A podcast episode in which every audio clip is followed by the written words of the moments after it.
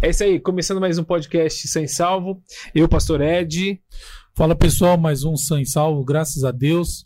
Estou muito feliz por estar com vocês aqui mais um dia e creio que hoje vai sair muita coisa boa daqui. Fala, gente! Seja bem-vindo a mais um Sem Salvo podcast, com a certeza de que o assunto de hoje também será muito bacana para nós todos. E o responsável pelo assunto de hoje, nada mais nada menos que o vice-presidente do Ministério Viva, Maravilha! grande pastor de Geni, Aê! Glória. Cavalcante Boa. de Jani. É isso, né, pastor? Digeni Cavalcante. É isso aí. Maravilha. É estranho, mas é isso aí. Graça e paz a todos. Muito obrigado pelo convite, por todos aqueles que estão nessa mesa aqui. Pastor Edivaldo, Pastor Luan, Evangelista, Evandro, nesse Sã e Salvo podcast, né? É Vamos ver se eu isso. me saio bem aqui, né? É isso mesmo. Vai sair, temos certeza disso. Tá perfeito.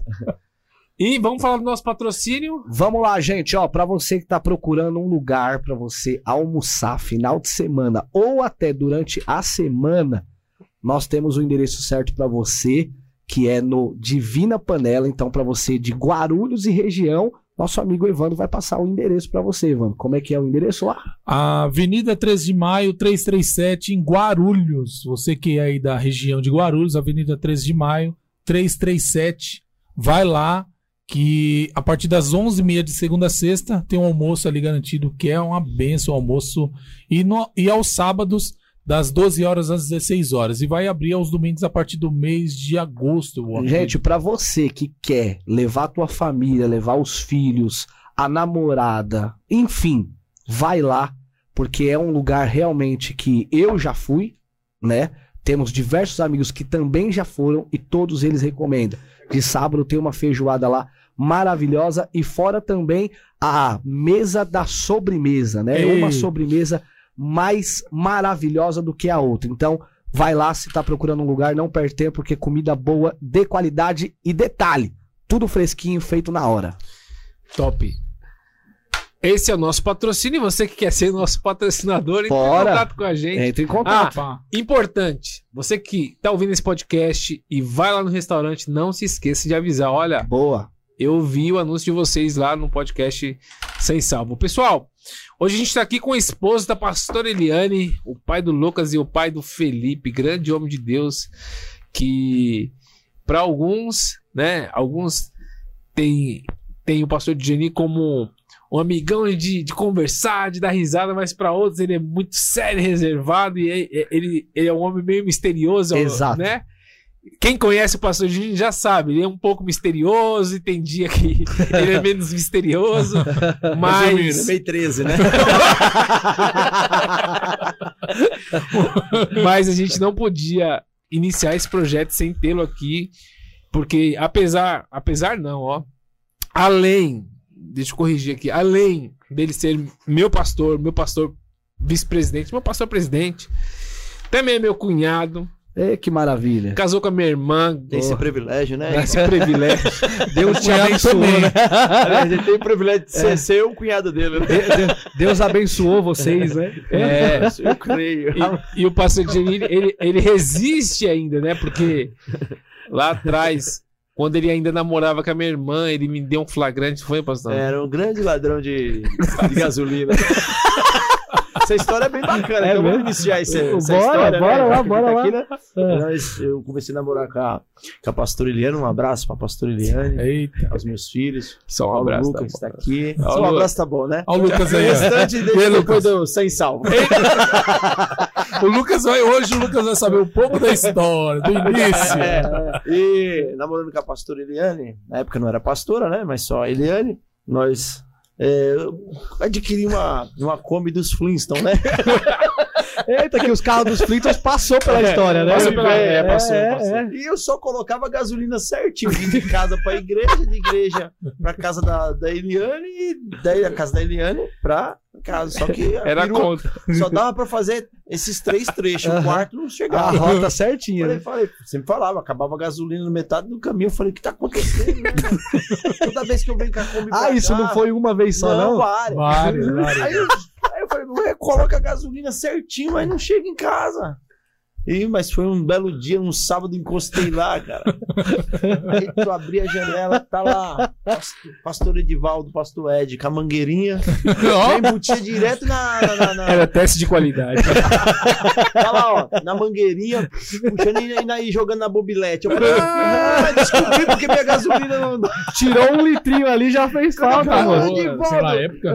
Ele saiu a mil, meu. Deixou a mobilete, saiu correndo. Ah, quem roubou minha gasolina?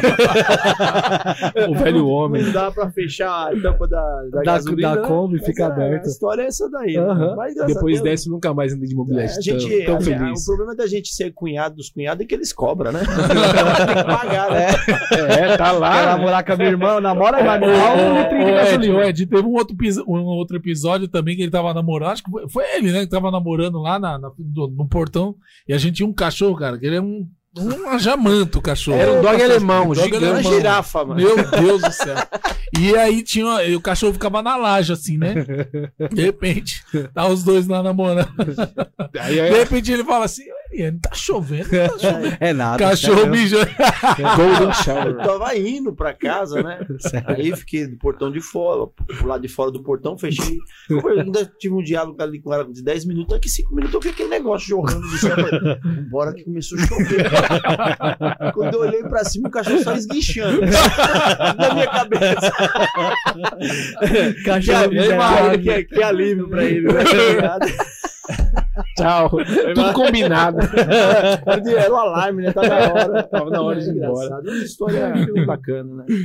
É, são, são muitas histórias que, que a gente nem imagina onde, onde a gente vai chegar, né? É. Hoje todo mundo aqui é pastor, é evangelista, Pais de família, né? pais de família, filhos. Naquela época eu era, sei lá, tinha 13 anos e só queria abastecer meu mobilete. Já tô incluso nessa, hein? Pai de família. É, é isso aí. Mas eu queria começar com a conversão, pastor Digeni. Queria que o senhor contasse um pouco como foi esse seu processo de conversão. Precisa- eu sei que às vezes a história é muito longa, mas Encurtar aqui. é isso. Eu acho que mais pra, de repente, alguém que tá nesse processo ou conhece alguém nesse processo e, e a sua Uhum. Eu, eu sou um ex-nada, né? Não, não, tive experiência. Será, Vara? Você não fez nada? Não, a gente é ex algumas coisas, mas é. Ô, Luan, você fez alguma coisa? mano? Você era um ex-nada, hoje você é um ex hoje, hoje você é um profissional de uma área que você acabou É, é, vendo, vendo por. É, eu era um ex, Você era era um um ex-solteiro. É, né? agora eu sou um Agora- casal. É verdade. Vendo Casado. por Você esse. é um pai de família. E- Família grande, Na viu? verdade, que Não, foi a família. igreja. A igreja ela Ah. é o lugar dos ex. É. Você chega na igreja, não tem ninguém que não é ex. Cada um tem um testemunho ali, né? Cada um de um alguma testemunho. coisa. Até, já, até verdade. já entrando na questão do testemunho, que o nosso irmão Edivaldo aqui está falando conosco, né? Porque aqui não vai ter aqui, é, como se diz aí, é formalidade. Formalidades, pastor, isso. É um, é um Isso, programa isso. despojado, né? Isso, isso. Então, na realidade, é, existe um antes e um depois, e eu acredito que, como todo cristão, independente é, de, de denominação, ele precisa ter um testemunho, ele precisa ter um encontro com Cristo. Sim. né? Eu sempre digo assim, eu falo com muita humildade, esse termo eu uso. Eu não preciso que ninguém mostre para mim quem é Deus. Eu conheço Deus na minha vida, pelo que Ele fez. Então, porque existem muitas pessoas que estão na, na igreja e têm dúvida do que é Deus, porque eles já ainda não tiveram um testemunho, um encontro real com Deus. Então, a partir do momento que você tem esse encontro, você eu aprendi, cresci, como vocês vieram da mesma denominação que eu, que filho de crente não é crente. Uhum. Você pode estar ali dentro, mas você ainda não, não, não, não, não teve uma conversão. Então, Essa conversão, o senhor diz, é, é esse, esse encontro? com- esse encontro, essa mudança. Porque a gente, muitas famílias hoje cresceram, Ô, pastor, um pouquinho mais perto. isso. cresceram, muitos filhos cresceram, nada contra, de que é, meu pai é cristão, minha mãe é cristã, e foram. Eu, eu, eu digo que salvação não é, não é hereditário, não é passado de, de Não pai é, para filho. não é herança. É, não é herança. Você tem que. Se você não crê e não, não aceitar Cristo como Salvador, você não, não- Seu pai e sua mãe não te garante salvação. Quem garante salvação é Cristo Jesus. Uhum. Então, eu nasci no berço cristão, no sentido que, com cinco anos de idade, minha mãe. eh, meus- minha mãe aceitou a Cristo primeiro, depois foi meu pai. Eu tenho, vou fazer 47 anos agora, só que teve um período da minha vida que eu me afastei. E quero até, com todo respeito, comentar sobre isso. Me afastei da igreja, é, pastores, devido, entre aspas, a. eu Não vou usar o termo religiosidade, eu não gosto muito de. mas Se usa muito isso. É. Mas se a gente for pegar o sentido original de religi- religiosidade, não tem nada a ver com o que as pessoas falam. Porque a religião é uma palavra grega que quer dizer religare, quer dizer ligação com Deus. Certo. Então eles pegam a questão sobre uso e costume para falar de religião. E inclui dentro na minha religião. concepção, não tem nada a ver com isso. A palavra religião é o quê? Religar, ligar com Deus. Então, muito pelo fato de a gente ter sido criado dentro daquele ditatorialismo da igreja, né, de que tinha que ser assim, assim. Uhum. E isso, qual que é o jovem, pastor, que não quer jogar uma bola? Qual que é o Sim. jovem que não quer se divertir? Então, eu fui dessa época. Então, Que não podia. não podia. Aí aquilo foi criando uma revolta dentro de mim, porque eu queria ser uma criança, eu queria ser um, um adolescente. Então, com um tempo muito novo, criança ainda, né? Então, eu louvo a Deus até pelos meus filhos. Já um já tem 16, 17, outro vai fazer 18. Estão sendo criados na presença de Deus. E porque eu sempre mostro para eles diferente da forma que eu fui criado. E não culpo os meus pais também, porque eles foram criados assim. Sim. E aquilo criou uma revolta, eu fui. Só que eu digo, toda vez que você se afasta da presença de Deus, as pessoas que te amam sofrem, mas você sofre muito mais. Uhum. É raro, hoje é muito difícil na igreja atual as pessoas falarem assim, poxa, eu perdi meu tempo lá fora. Mas o mais antigo, depois que volta, fala, "Pô, quanto tempo eu perdi meu, afastado da, da presença de Deus. Mas aí eu saí pro mundão, né, e, e nisso eu, eu me viciei com drogas, né? Eu fui viciei, me viciei, e na época é, o crack estava entrando, e Hum. foi na época que eu me viciei é, no crack, e vivi uma vida muito pregressa. Mas eu tive um encontro, eu sempre digo que louvo a Deus, né? É, pela graça de Deus e a misericórdia dele na minha vida, e ter uma mãe que sempre orou por mim, né? Então, se hoje eu estou a- a- aqui até hoje, devo ao Senhor Jesus e também as orações de minha mãe. E voltei para o Evangelho, né? E graças a Deus, jovem ainda, voltei. Jovem, passei por muitas lutas, muitas dificuldades, mas estou de pé, porque aquele que começa a boa obra termina. Demorou quanto tempo, pastor, de um. Ó, eu digo assim, meu tempo fora da igreja foi curto, mas foi intenso. Foi bem vivido. Você fez, você fez muita coisa em pouco tempo. Em pouco tempo eu fui- eu fiz loucura em pouco tempo, eu vi intenso. Eu, Pastor, pastor, e sobre isso, cê- você acha que é uma, uma vontade represada? Você acha que. Porque a gente vê muitos jovens saindo da igreja e a primeira coisa que ele- eles fazem, parece que o jovem nasceu na igreja, tá ali, e, e quando ele tem uma oportunidade de sair, ele- eles em Hum. pouco tempo eles fazem o que os que estão lá fora ainda nem chegaram nesse nível. Você acha que é, é uma assim, vontade pastor, represada? É, é, é o que acontece. Eu vou tirar pelo os jovens de hoje. Eles. Nós usávamos sempre esse termo como pastor de dizer que o mundo não tinha nada para oferecer. Eu mudei esse conceito. O mundo tem muita coisa para oferecer. Demais. Senão, o jovem não queria ir. Só que o, o que o mundo, o mundo, estou falando no sistema, né? É efêmero, é passageiro, não produz salvação. O pecado, ele produz a morte. O evangelho produz vida, Uhum. transformação.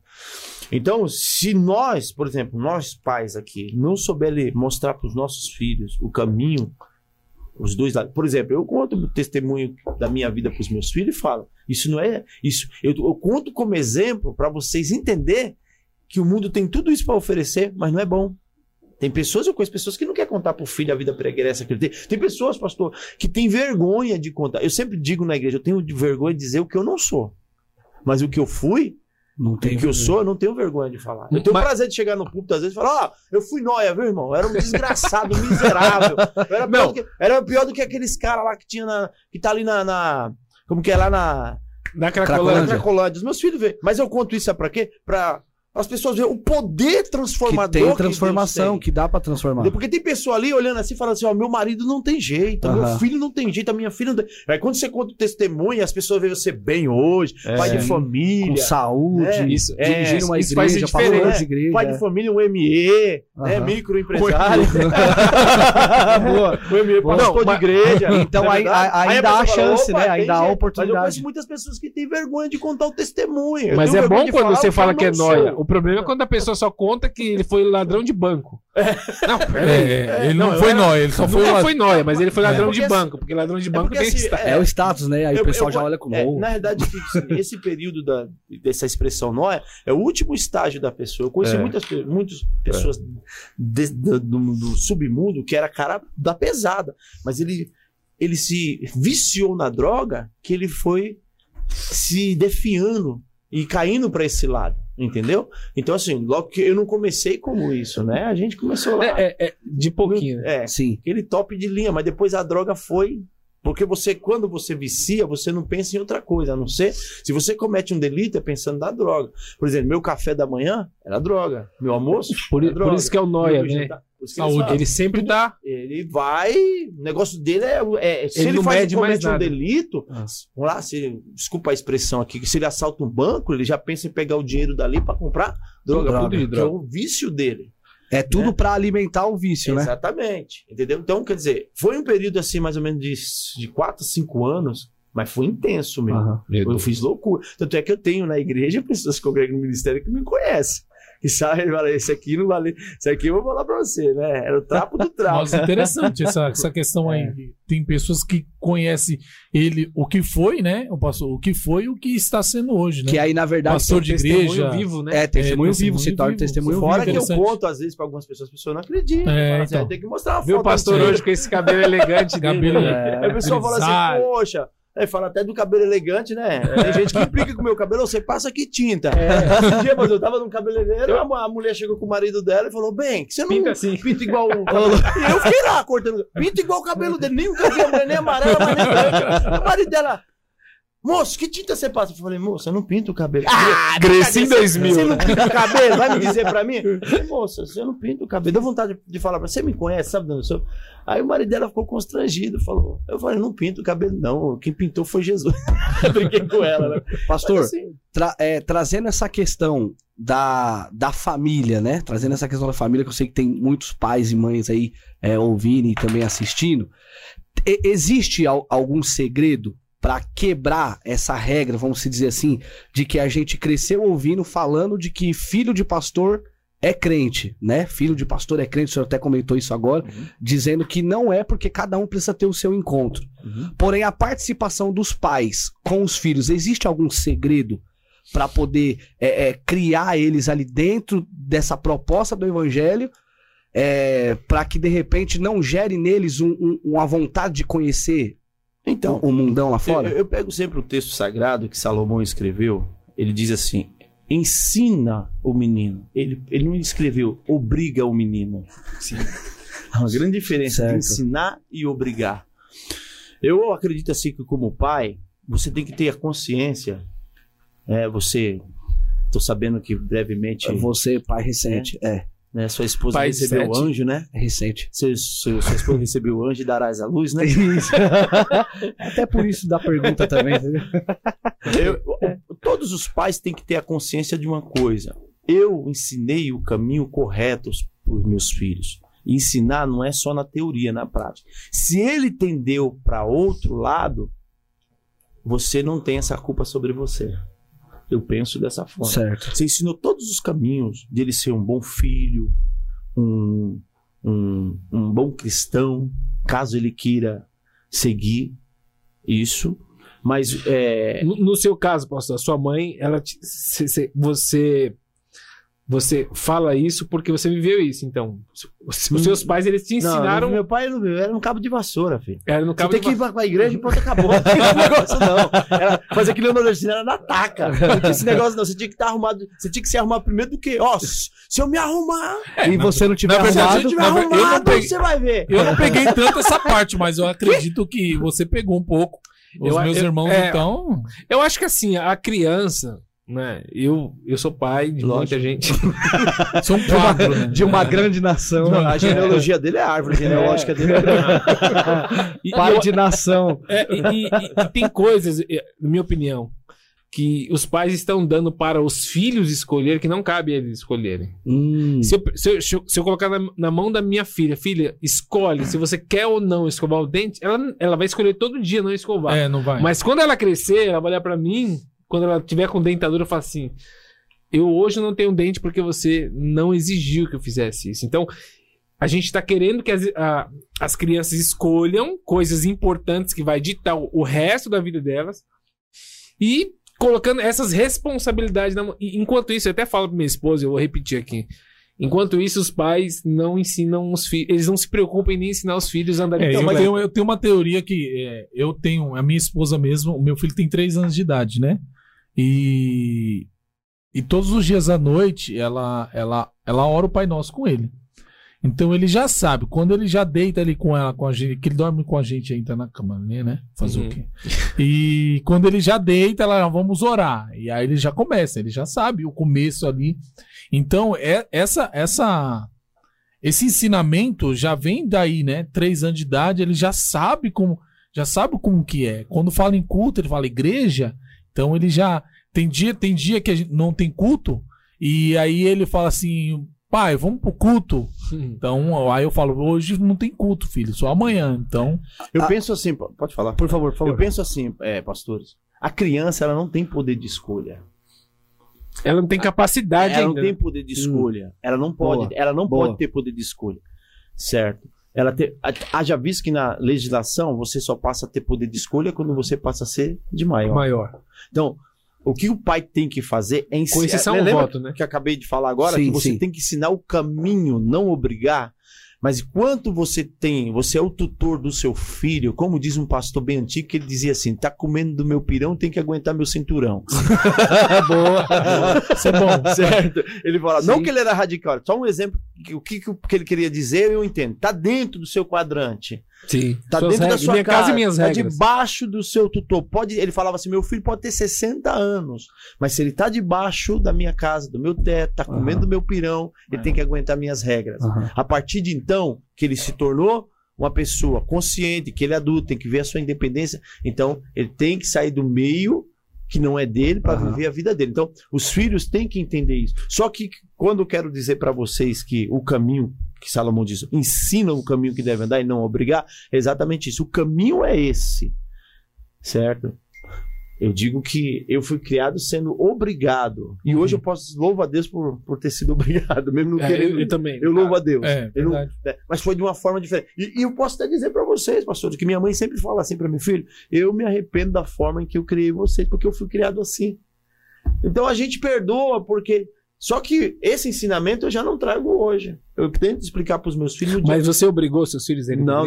Eu ensino, eu mostro pra eles a bênção que é servir a Deus. Mas quando eles estavam menores, 5 anos, 4 anos, aí. não, aí tinha, tinha. Não, é Aí- eu tô te falando, não tem. Uhum. Até hoje. É, ontem mesmo eu tava ali, meu filho falou: ai, mas todo dia na igreja, né, pai? Não tem. Só dois Não dias que folga. não tem Filho de culto. pastores, Você né? não tinha nem, só dois Aham. dias que não tem culto, terça, que eu falei, louve a Deus por isso, que você está envolvido nas coisas de Deus. Eu aprendi uma máxima que é, que é fundamental, isso não é para pastor, para todo mundo. O altar não deve nada para ninguém. Se a gente viver em cima do altar de Deus, você tá. Deus é o maior patrão do mundo. Grandes empresas faliram no mundo. Mas ele não fala. E Tudo que você faz pro reino, Amém. ele te Amém. abençoa. Um pai que leva o filho obrigado pra igreja, ele de alguma, na sua visão, ele de alguma forma está ofertando o filho a Deus? Você acredita? Não, eu eu acho assim, o pastor Edivaldo, ele tem, pastor Ed, ele tem, eu, o- esse- é- é, eu tô falando, vamos falar da, da idade. Se ele é se é uma criança de menor, o pai tem. Que não tem, Tem poder? não tem entendimento. é- é- eu não vou dizer nem que é uma obrigação, é um dever do pai. Você, pronto, acabou. Você tem que. Não, é que eu falo isso, pastor, porque hoje eu, eu conheço casais, Uhum. né, conheço pessoas que preferem que o filho fique na casa da tia, que fique. porque acha que é muito cansativo pro filho vir pra igreja, que é sempre. Entendeu? Então. E, e eu, eu- me dá medo isso. Me dá medo porque eu sei que.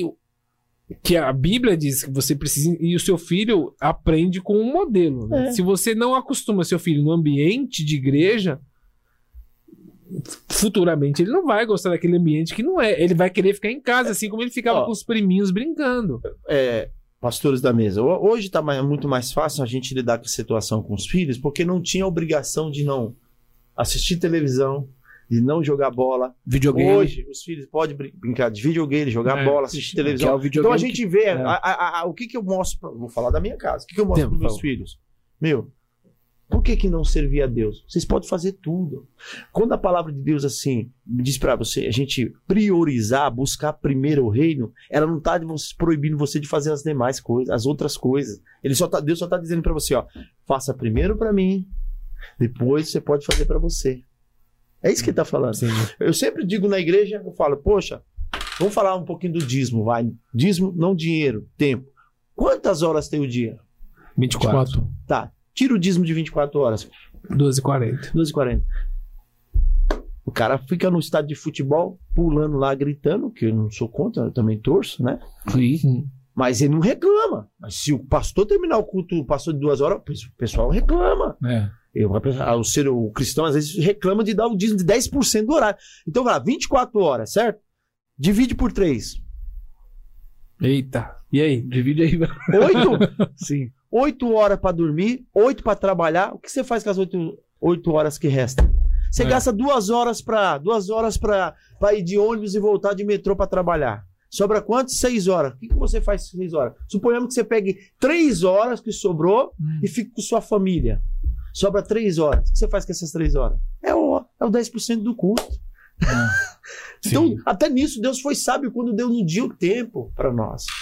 Então, é isso que hoje, os filhos de hoje não têm essa, essa obrigação que nós tínhamos.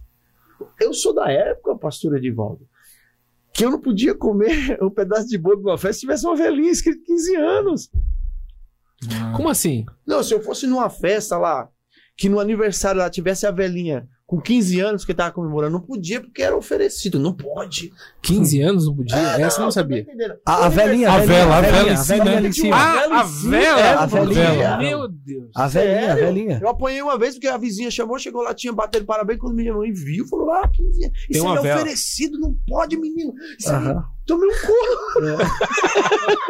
Rapaz, o negócio era esse. É Sim, sério. sim, sim. Não, mas, mas a gente sabe que isso é ignorância do homem. Aham. Nós É. erramos. Eu estou explicando para vocês Sim, sim. como que nós estamos vivendo uma liberdade de evangelho hoje que é muito bom. Então, não é porque os filhos não quererem servir a Deus, porque muitos dogmas, muita coisa que o homem colocou, caiu por terra. Eu- Agora, a gente tem que ter um equilíbrio com tudo o que faz. Eu, nós estamos nesse tema, já vou terminar, Aham. né? Tema que é, a gente vai um assunto Isso, aí vai uma coisa vai puxando a outra. outra. Eu, eu conheço um casal que hoje, Quadrado, infelizmente, Vamos lá, que a gente vai mexendo. eu conheço um casal que infelizmente hoje passa esse tipo de problema, que é muito difícil e está sendo muito difícil para resolver.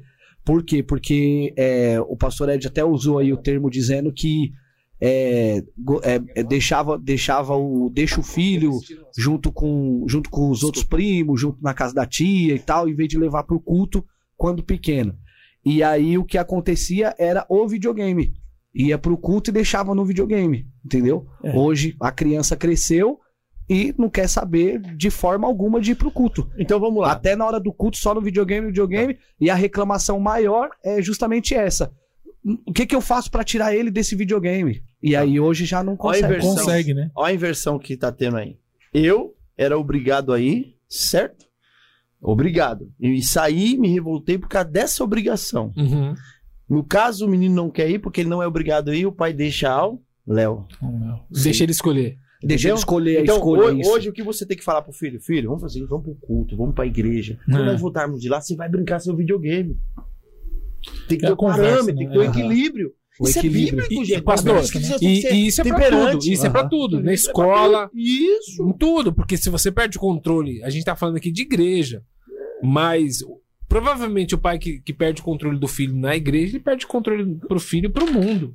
Em outros lugares. Isso é tudo. Não consegue Pra- pra exigir nada faz. mais. Isso é em tudo. Até na área profissional, Sim. você vai estudar, você vai fazer uma faculdade, você não tem que tirar o tempo pro estudo, mesmo que você tá na sala de aula, mas de lá você tem umas matérias que você tem que se reservar para se, se dedicar àquilo. No Sim. trabalho é a mesma coisa. Só que eu tô falando assim, que nós vivíamos num tempo obscuro da ignorância, de Aham. que era doutrina, que ele acabou, tinha que ser aquilo, e que isso revoltou muitas pessoas. Hoje nós vivemos uma liberdade que você tem que mostrar pro seu filho, filho, você pode fazer tudo o que você quiser, dentro de um parâmetro cristão, com base bíblica, mas não esqueça as coisas de Deus. O reino, Em primeiro aí meu lugar. filho tá até aqui, ele, Sim. sempre- o reino é prioridade. Eu sempre digo pra eles, ó, ó, pai, a gente tem que ir tal, em tal lugar, tal, fazer o quê? Mas o que que tem pra fazer na obra de Deus? É. Ah, É. vai ter que fazer. Então, então faz isso, depois você faz isso. Pelo menos na, na minha concepção, Sim, eu tenho tratado meus filhos. E tenho sido abençoado por isso. Tem, eu tem tenho ensinado eles a priorizar as coisas de Deus. Porque é verdade, cara. Ó, é, as pessoas deixam as coisas de Deus de lado, mas na hora que ela tá em apuro, É é a a primeira, primeira- pessoa que a pessoa que ela procura. Deus, até o ateu. Deus! Deus. Mas por que, que- por que só agora você prioriza Deus? Você pode ir na praia, pode ir no cinema, você pode jogar seu futebol, você pode ir com sua família para onde você quiser. Mas espera aí, essa semana aqui é a semana da. é, a semana, um exemplo, vai, uma semana da benção, é um trabalho que tem na nossa igreja. Por exemplo, eu sou, um- eu tenho um lado conservador meu, que eu Uhum. não abro mão. Tem pessoas que abrem, por exemplo, eu não abro mão de um O que, que seria esse lado conservador? é, são prioridades dentro, por exemplo. Fundamentos, uma- fundamentos? é, exemplo, eu não abro mão de faltar no meu culto de Santa Ceia. Eu, eu cancelo qualquer agenda minha que tiver com minha família, falo, explico, porque para mim o culto de Santa Ceia é um dos maiores cultos que existe. Eu aprendi isso Paulo também. diz que todas as vezes que comer desse pão e beber, anunciai a morte de Cristo até que ele. Isso não é religiosidade. Eu respeito o contraditório. O que eu estou falando aqui, ninguém é obrigado a concordar. Sim. Eu estou aberto ao Aham. diálogo. Mas essa é a minha concepção. As pessoas abrem mão hoje de coisas importantes. Por exemplo, as pessoas abrem mão da Santa Ceia, Evandro, Hum. certo? Mas elas não querem abrir mão, sabe de quê? Do pastor trocar o dia da ceia por causa do dia dos pais. Sim. Pastor, por que você não põe a ceia por terceiro domingo? Porque segundo domingo é o dia dos pais. Vocês estão vendo como que é a coisa? Aí sim. o pastor, por coerência, que no caso, Acaba- no meu caso lá na nossa igreja, a Santa Ceia é no segundo domingo. Por coerência e tal, eu troco. Sim, Porque eu sei que não cuida ninguém. Você tá vendo? sim, sim. Eu já É, na verdade, o- o minha o pastor do- tem que- a tem que ter um de jogo- agosto, jogo de cintura. Nada contra, não tô fazendo uma crítica. Sim, As sim. pessoas já chegou em mim, é inteligente isso, porque, pastor, Já negociaram a aí, data. nego, pastor, olha, o senhor sabe que é agosto. é. É o no mês dos é pais. É o mês dos pais. Não dá pra você trocar. Troquei. Sim. Então elas trocam, mas não trocam.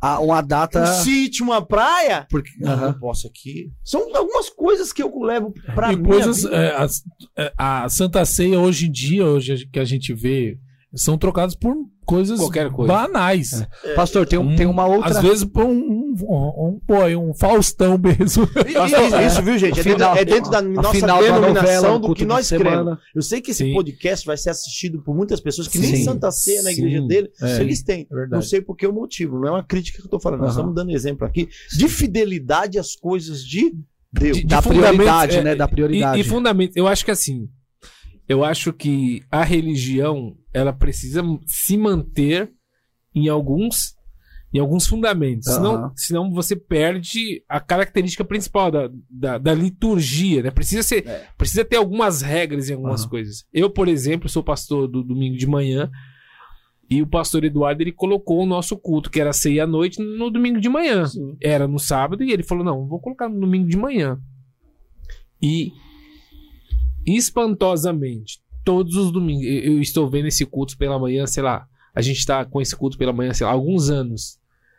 E, e eu fico muito, muito triste quando chego no domingo de manhã no culto e sempre os mesmos não estão. Eles não fazem questão Exatamente. de acordar um domingo por mês. Tudo bem, eu entendo que tem gente que trabalha a semana inteira, mas é um domingo Um por mês mês. e não é tão cedo, é 10 da manhã. E é um culto. culto de suma importância, né?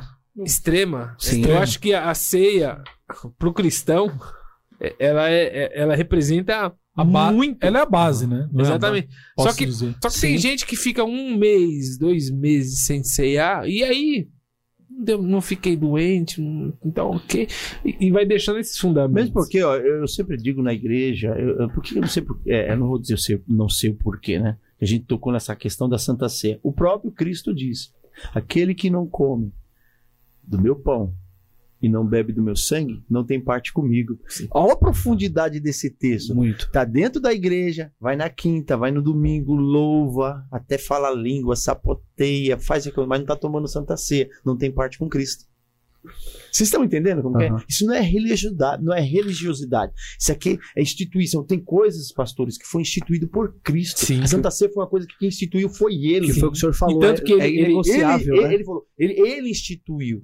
a Santa Ceia. Ela, ela é, um- é um- é uma coisa sacrossanta. Sim. Aham. Ele, é, é- é- você, tá, você tá ali participando daquele momento. Então, tem pessoas que abrem mão disso, de uma comunhão. Eu, como, tomo- eu, como tomo a Santa Ceia, parece que eu fui renovado para mais de 30 dias. Aham. Tá ali. Isso é só um exemplo que eu, que eu tô dando. Sim, sim. Tem, tem, Mas, tem uma outra data também é, que eu percebi que durante os anos que foram passados, porque como eu também sou criação da Assembleia, né? Uhum. é, eu também cresci na mocidade, tudo entre os obreiros, aprendendo isso também, que é a virada de ano, né? é verdade. Virada Não, de eu ano. acho que uma Hoje data mais dia- importante ainda que essa é a Páscoa. Mas hoje em dia, hoje em dia eu vejo muito pastor sofrendo por causa disso. Chega na virada de na, na, na semana da virada de ano, é o, é, é o pastor e mais uma galerinha ali só, porque o restante tudo já mandou mensagem, pastor, tô indo viajar, pum, e vai viajar, vai ser Eu, eu, eu até, assim, é, é para nós, que somos um pouco lá de trás, a gente tem dificuldade, mas a gente vai se adaptando porque as coisas Aham. vão mudando.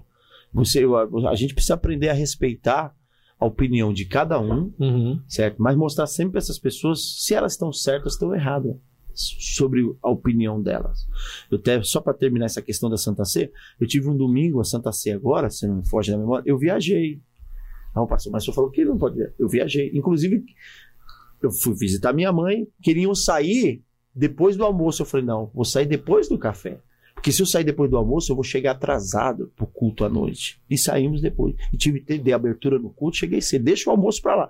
Então, quer dizer, eu, eu fiz um cronograma que não atrapalhou. Como eu acredito que é esse trabalho que Deus colocou na sua mão, pastor, o senhor não abre mão dentro do domingo. Não. Mesmo com algumas tristezas de ver pessoas que Sim, poderiam sim. estar ali, mas é uma prioridade na sua vida. Sim. O que eu estou mostrando para as pessoas, a importância de você, quando receber algo de Deus. Ontem eu estava dentro do carro e do nada eu estava pensando sobre a importância das coisas de Deus. Por exemplo, para quem não tem uma visão espiritual, pastor Dival, acha que, por exemplo, limpar uma igreja é a parte menos importante. E na concepção minha, a parte mais importante que tem em você saber que aquele templo está todo arrumadinho para receber o povo de Deus ali na igreja que vai servir, como pastorear também. Tudo na obra de Deus é importante. Sim. Tudo, tudo, do menor cargo ao máximo cargo que existir é importante. É, é de toda. é. Agora, falando sobre limpar a igreja, pastor, agora o senhor até tocou num, num ponto que eu acho interessante. Não sei se vocês também acham. Eu, eu fico. A gente falando de obreiros, né? Obreiros que estão iniciando, pessoas que estão chegando, porque a, a igreja ela- é formada por gerações. Vêm e vão, vão subindo de cargos, outras pessoas vêm chegando, e aí vão, a gente vai treinando. E aqui no Ministério Viva a gente tem um, um treinamento né, intensivo com obreiros. E, e o que a gente sente é que quando a gente olha para trás, a gente vê a, a- a formação de homens com muito mais resistência, né? Então a gente até teve um. Eu tive a oportunidade de falar numa reunião de obreiros e eu coloco é, aquela palavra de Abacuque. É isso, né? Que ele começa a reconstruir o templo. Foi em Abacuque? É, Ageu? Ageu, desculpa, Ageu, é isso mesmo. E ele começa a chamar o povo para reconstruir o templo, porque no passado, é, um homem construiu o templo, Salomão. Quando o templo foi destruído, para reconstruir o templo, Deus não chama Ageu, Deus chama a atenção de todos. E aí, eu, eu sinto muita, muita resistência em, em algumas pessoas que acreditam que o ministério deles é baseado no microfone. Ah, mas, o senhor tá com. Ó, voltando até o que nós estamos falando de priorizar. O senhor pegou um texto aqui que é fundamental dentro da conversa que nós estamos tendo aqui sobre priorizar as coisas de Deus. O povo volta do cativeiro em Ageu. E vai atrás das suas próprias Pessoal. atividades. Eles estavam ganhando, mas estava caindo. Você pode ganhar 10 mil reais, cara. E se virar, sabe o que? 100 na sua mão. Saquetel furado. O povo volta do cativeiro, ao invés de se preocupar com a casa de Deus, estava se preocupando com sigo. Cada e um eles com a não deles. trabalhavam, plantavam, não rendiam, até que Deus usou o profeta e falou: sabe que vocês não estão prosperando? Olha a importância da gente priorizar as coisas de Deus. Vocês estão preocupados com vocês, A casa mas é que nem o nordestino, com o bucho de vocês, mas a casa de Deus está lá destruída. Quando vocês se preocupar com minha casa, eu vou prosperar vocês. Entendeu? Tá vendo a ideia? Do que? A ideia de que quem investe no altar tem retorno? Aham. E eu, eu concordo com as igrejas neopentecostal dentro desse contexto que eles têm. Como eles discordam de muito nós. Nós temos a linha pentecostal, Eu, né? eu já, Ainda, né? eu já Nós ouvi, somos, né? eu já ouvi pessoas que já chegaram pra mim dentro dessa linha que vocês estão falando e usaram justamente esse termo. Não, cara, é, é minha família, é minha casa, é o meu trabalho e tal. O negócio não é só igreja, só igreja, só igreja, só igreja, não. Ficar só nesse negócio de maluco aí o tempo passa e quando vai ver, a gente perdeu as coisas. Justamente trazendo essa Então. ideia, a inversão do negócio. Mas só que Mas eu concordo com essa fala. Não é só igreja mesmo. É o que o pastor falou. eu falei equilíbrio. Se digo organize, sim, o se equilíbrio. planeje. Sim, sim, Opa, sim. O, o Mas dá evangelista prioridade pras coisas de Deus. Exato. Exato. o evangelista Evandro, ele, ele, é- ele tem ministério de louvor, cuida dos jovens aqui da igreja, Sim. tem filho, mulher grávida, e agora podcast pra gravar. Eu tô, tô, tô auxiliando, É, dando é, auxílio aqui na É que vigília tá menos agora. hein? falando aqui, né? Eu só tô, só tô administrando e sendo alimentado. E, E- detalhe, e aí agora tam- também tá junto com Mas, a gente pastor, na vigília também. Imagina se ele não tem um planejamento. Sim, sim. Desde quando eu, eu iniciei esse assunto aqui com vocês, a ideia minha aqui foi equilíbrio. Você, ó, eu aprendi uma coisa. Ó, aprendi uma coisa com um grande líder, né? Um grande presidente que, eu não vou falar. aqui. Não, fala, fala aí. Pode falar, pastor. Manda, manda. Manda. É, para mim, eu considero o maior, o maior presidente do Brasil de igreja. Ele falou: primeiro Deus, Malafaia. primeiro Deus, primeiro Deus. É, é mesmo? É ele? Não, Não. é o JW. JW? Quem é o JW? É o. José Wellington Bezerra José- da Costa. Ah, José Wellington. José Wellington, queremos você aqui. ele fala assim: Vem. ele, eu aprendi uma, uma máxima com ele que é: primeiro Deus, segundo família, terceiro igreja. Entendeu? Primeiro Deus, segundo família e terceiro igreja. Então, é o equilíbrio das três coisas. É o tripé da vida cristã. Deus, família e igreja. Mas você acha que esse tripé, às vezes, as pessoas não vão não vão no exagero? Por exemplo, é, é- é a questão do, do obreiro. Assim, eu sou super a favor. Todo obreiro que me manda mensagem, pastor, tô viajando com a minha família. Meu amigo, vai com Deus, vai, vai ver seus filhos crescer, vai. Mas aí, tem alguns extremos Tem. que, que É, mas eu acho que Mas tem um cabe, também né? que põe como desculpa aí, né? Aí põe a família na frente É, falando, só tô essa- com a minha família, Não, pastor. ou, ou essa É, questão, esse é esse, ou, é até, Aqui ou é- até essa questão do primeiro Deus. Aí fala assim, primeiro Deus, não, irmão, eu já tô orando, tô jejuando, tô tranquilo É. comigo e com Deus. Irmão, mas e a obra aqui? Não, eu tô com Deus, tá tudo Na certo. obra, na obra, a minha parte eu já fiz. Agora eu vou cuidar da família. Como que funciona Deus? Minha devoção. Seu momento que você tira para a leitura da palavra, para sua oração como pastor. Família, cuidei da minha família, estamos aqui, já passeamos e tal. Fomos no zoológico, fomos no cinema. Que hora que nós saímos? 8 da manhã. Mas hoje, domingo, às 18h30, temos o nosso culto. Sim. Acabou. É nesse aspecto, equilíbrio. Tudo que a própria Bíblia diz, achaste mel, come sol que te basta. Sim. Mel não é bom? Bom. Toma uma garrafa de inteira agora pra você onde você vai dá. parar. Não dá. Equilíbrio. Tudo na nossa vida. E o próprio Salomão vai dizer: para todas as coisas há um tempo, Determinado. do tempo ninguém pode fugir. E por falar em equilíbrio, eu acho que isso é para todos os lados. Assim como a gente vê também pessoas que arrastam a família para o ministério, e aí também não tem mais vida. Não, Aí, eu- é só igreja e, e os filhos 24 horas, Porque e aí não eu- consegue. Equili é equilíbrio. Pastor Edivaldo, eu tive um pastor, um primeiro pastor que eu auxiliei nas Assembleias de Deus. Fala um Ele- pouco dessa experiência, pastor. Ele, ele foi um, ele foi vice-presidente do campo na época. Que iro- ironia do destino, minha, minha mãe tá em São Carlos, um grande pastor lá. E ele falou pra mim, um senhor, Qual é o nome dele? pastor Moisés, não é o Raimundo não, é outro. Ele era do Madureira. Ele falou, ó, eu quase perdi a minha família porque não tive equilíbrio na hora de pastorear. Porque tem coisa que não adianta culpar Deus e nem a obra de Deus. Nós temos que nos culpar. É meu é, celular abençoado aqui. É o. É hora de, é hora de rezar. Eu ia falar isso agora. Diga Eu ia isso agora. Natal, Natal. Ah, paróquia, É paróquia. paróquia. É, eu- aqui é catedral, lá não é paróquia. Vocês congregam em catedral, eu, eu sou pastor de paróquia. Eu lembro Então- dela, paróquia. Então, ah, não adianta a gente colocar na conta de Deus. Deus não vai te dar algo para você é, destruir a sua família. Eu, eu aprendi uma coisa: se o ministério está trazendo problema para sua família, tem alguma coisa errada. Que a obra de Deus não traz conflito na família. Ela tem que trazer unidade para a família. Perfeito. Agora, a pessoa não está tendo Livre. equilíbrio. É isso. Eu, graças a Deus, eu tenho conseguido ter equilíbrio. Vamos passear, vamos passear, vamos comer, vamos comer, mas vamos, vamos, vamos aqui, vamos ali.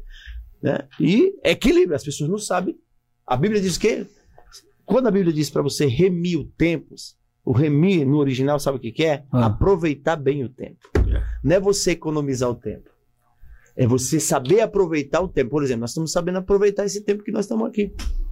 Certo? Sim. É um tempo que nós estamos tendo problema. É, opa, eu tenho três horas, o que, que eu vou fazer? Aí entra na questão que você estava falando.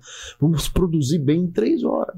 Detalhe que somos pastores, trabalhamos no- durante o dia Sim. nas nossas atividades comerciais, cada um aqui tem sua responsabilidade no seu trabalho. Eu tenho um chefe, eu tenho o o horário, eu tenho metas a bater, eu tenho projetos a entregar, cada um de vocês também Sim, tem as sim. metas. Estamos aqui falando um pouco mais. E não é- Então, E querendo ou não, É equilíbrio. Qual, qual é o papel que nós estamos aqui? Ó, já trabalhamos hoje, Sim. tivemos nosso compromisso. Isso aqui é obra de Deus. É o reino. Obra de- É o reino. De uma versão diferente, podcast. É. Então, quem diria que nós chegaríamos a essa época? é, Que nós um dia estaremos aqui falando de podcast. É. palavra que nem É, podcast. é um rádio que você pode acessar a qualquer hora a entrevista. É. que A- nós estamos fazendo ouvir aqui. qualquer. É, Qualquer o- lugar, é o- lugar, É o rádio que virou TV, Então, é né? isso. Então, esses são os meios que Deus nos dá. Quando Deus fala para Daniel que a ciência se multiplicaria, a gente vê cada disso se multiplicando. Tecnologia. Tecnologia, ciência criando meios. E nós, como cristãos, devemos saber usar isso para glorificar o nome de Deus. Utilizar ela.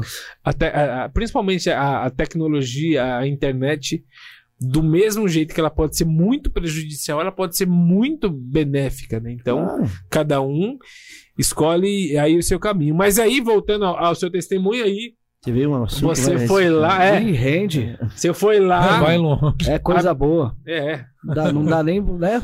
Não, aí o que acontece? E aí, quando foi que o senhor voltou? Aconteceu alguma coisa? Teve algum Teve, teve, algum teve assim. fato? É, na realidade, assim, né? é é, tem coisas que são experiências pessoais Uhum. que as pessoas têm com Deus e que Uhum. as pessoas. A fé não é para todos. Sim. Tá bom. E uma coisa que eu aprendi, pastor Edivaldo.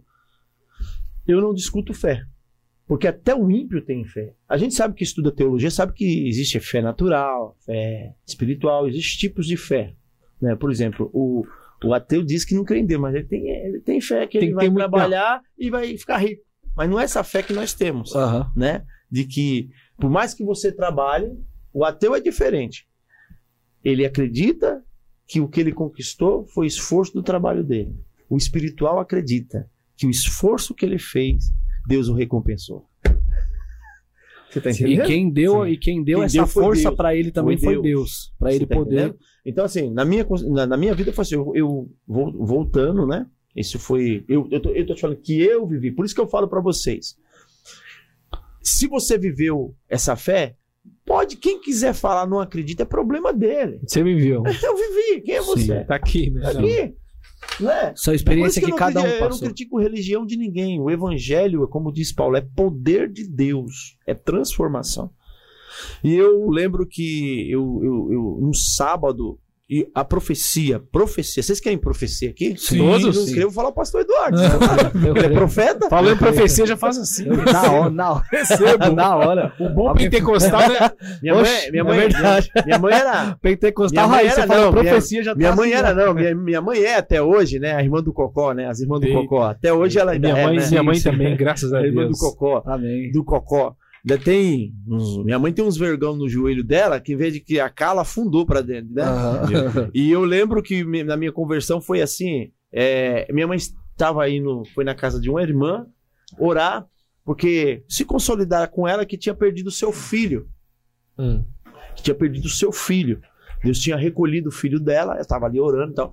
E naquele período de oração, Deus tomou essa irmã e falou para minha mãe assim: Olha, você está chorando por algo que eu recolhi, está guardado. Mas te prepara que por essa semana tu irás chorar por um dos teus. Uau. Foi forte, isso aí. Muito bom. Certo? E era eu. Aí nesse período da semana, eu lembro que eu. E Deus não falha. Eu lembro que Eu saí, fiquei. Eu amava chegar sexta-feira, que eu ficava sexta, sábado, domingo virado. E eu me lembro que eu, no sábado um colega meu chamou e tal, pra gente fazer uns negócios. Nós fomos aí, nesses dias, nós pegamos um, uns negócios mais pesados, né? Eu usei muita droga na época, usei muita. Cheirei muito nesse dia. Aham. Vou usar o termo aqui, né? Sim. Na Bahia eles comem, aqui a gente cheira. Né? Na Bahia eles comem. E, mas era, já era um propósito de Deus nesse dia. Quando foi mais ou menos umas 9 horas da manhã, eu tava num ambiente lá com os, com os colegas e tal, e eu vi que eu comecei, o coração começou a acelerar. Mas era o propósito de Deus já. E eu comecei a passar mal. E nisso o pessoal perceberam. Os colegas falaram: fica do lado, porque se você embolar a língua, nós vamos dar porrada no seu peito e puxar. Só que eu, na minha consciência, eu falei: nada, vou ficar aqui nada, meu. Esses caras aí vai, vai me socorrer. não." Nisso meu coração começou a acelerar muito. E eu, E você nunca tinha vivido isso? coração acelerado e ainda correndo. Fui pra casa correndo. Meu Deus. Correndo. E quando eu cheguei no portão da minha casa, eu percebi que minha mãe tava conversando com alguém. Com alguém. Aí o que acontece? Eu dei uma disfarçada e tal, me arrumei, arrumei tudo trapilho, me arrumei, entrei dentro de casa. Mas mãe, mãe conhece. filho. Mãe conhece. Bateu o olho já. é. Quando eu Abriu a porta, aí eu peguei, sabe. abri a porta do quarto e deitei, só que eu tava passando mal. Nisso que eu tava passando mal, é, eu comecei já, eu sentia meus nervos é, recolhendo, né? Minha mãe veio e falou: O que, que tá acontecendo? Eu falei: Não tá acontecendo nada. Ela não tá acontecendo alguma coisa. E nisso ela viu que eu tava passando mal. Aí ela chamou essa irmã pra orar pra mim. O nome dela era Dorinha. Inclusive o Senhor já até recolheu ela. E ela entrou dentro do quarto. Nisso eu desfaleci. Para quem não teve a experiência com a morte, eu posso dizer que eu morri e ressuscitei. A morte ela começa pelos pés. E é um gelo muito forte, é algo terrível a morte. Espírito da morte. Independente de sermos cristãos, todos nós passaremos pela morte. A diferença é que o cristão, depois que é passado por ela, vai se Sim. encontrar com Cristo, seio de Abraão. E ali eu só ouvi essa irmã dizer para mim assim: eu não tinha fala, a minha consciência estava indo embora aos poucos, e aquele gelo entrando no meu corpo, ela falava assim: Dijani, faz um concerto com Deus, faz um concerto com Deus hoje. Volta, volta para Jesus, não parta assim não. E eu não tinha palavras, só que a minha consciência eu falava com Deus assim: Deus, me dê mais uma oportunidade na minha consciência, porque se tu me der, nunca mais eu saio dos teus caminhos. Quando eu falei a última frase, eu vi que meus pés começou a aquecer. Nossa. Era como se fosse um fogo que entrava nos pés assim, e eu fui voltando. Então, eu não me preocupo com quem não acredita nisso, que quem viveu fui eu. Sim, sim. Nisso que eu comecei a voltar, eu voltei, aí eu dobrei o joelho. Aí nisso minha mãe fez uma oração. Essa irmã fez uma oração por mim, e graças a Deus fazem 30 anos que eu retornei. E eu nunca, o voto eu tenho cumprido até hoje. Maravilha. Então, essa é uma, por isso que eu digo quando eu digo para as pessoas que ninguém precisa falar para mim quem é Deus, porque eu tenho experiência com ele. E louvo a Deus por tudo isso. E, e, o processo, e aí você não largou, nesse momento foi liberto Então, do vício. Então, o mais incrível é a minha libertação. Eu fui Tá liberto no dia. Porque imagine só, um, um moleque de 14 anos fumava dois maços de cigarro por dia. 14 Eu anos? fumava dois maços de Hollywood por dia, 14 anos. Hollywood. Hollywood. Tinha, um. Belmont, tinha um tal de Belmonte aí, meu, que era estoura peito. Tinha um tal de Arizona, meu, que não era nos Estados Unidos. que eu fumava Hollywood, é um cigarro, 14 anos, né? E eu era super viciado. Tanto é que quando eu saí do meio de- dessa, dessa, dessa molecagem aí, o pessoal se admirou, que falava assim comigo assim, nossa, você é o pior que tem. Inclusive, o irmão Ed, que congrega com nós aqui, o pastor Ed, ele conhece a minha vida. Nós éramos amigos. E aí eu fui fazer um teste no outro dia para saber como que eu tava, pastor Edivaldo. Uhum. Eu só sentia ânsia. Meu Deus. Só sentia, eu fui tentar fumar, sentia ânsia. Joguei o cigarro, fui tentar usar droga, só sentia ânsia, não Nossa. conseguia. Aí no outro dia, no outro dia, um dia após isso, foi minha mãe foi trabalhar, meu pai foi trabalhar, eu fiquei em casa, eu passei muito mal. E eu colocava pra fora, eu vomitava pra fora, algo verde, mais verde do que mato. É Deus me purificando. Não tem- Deu uma dor de cabeça tão grande.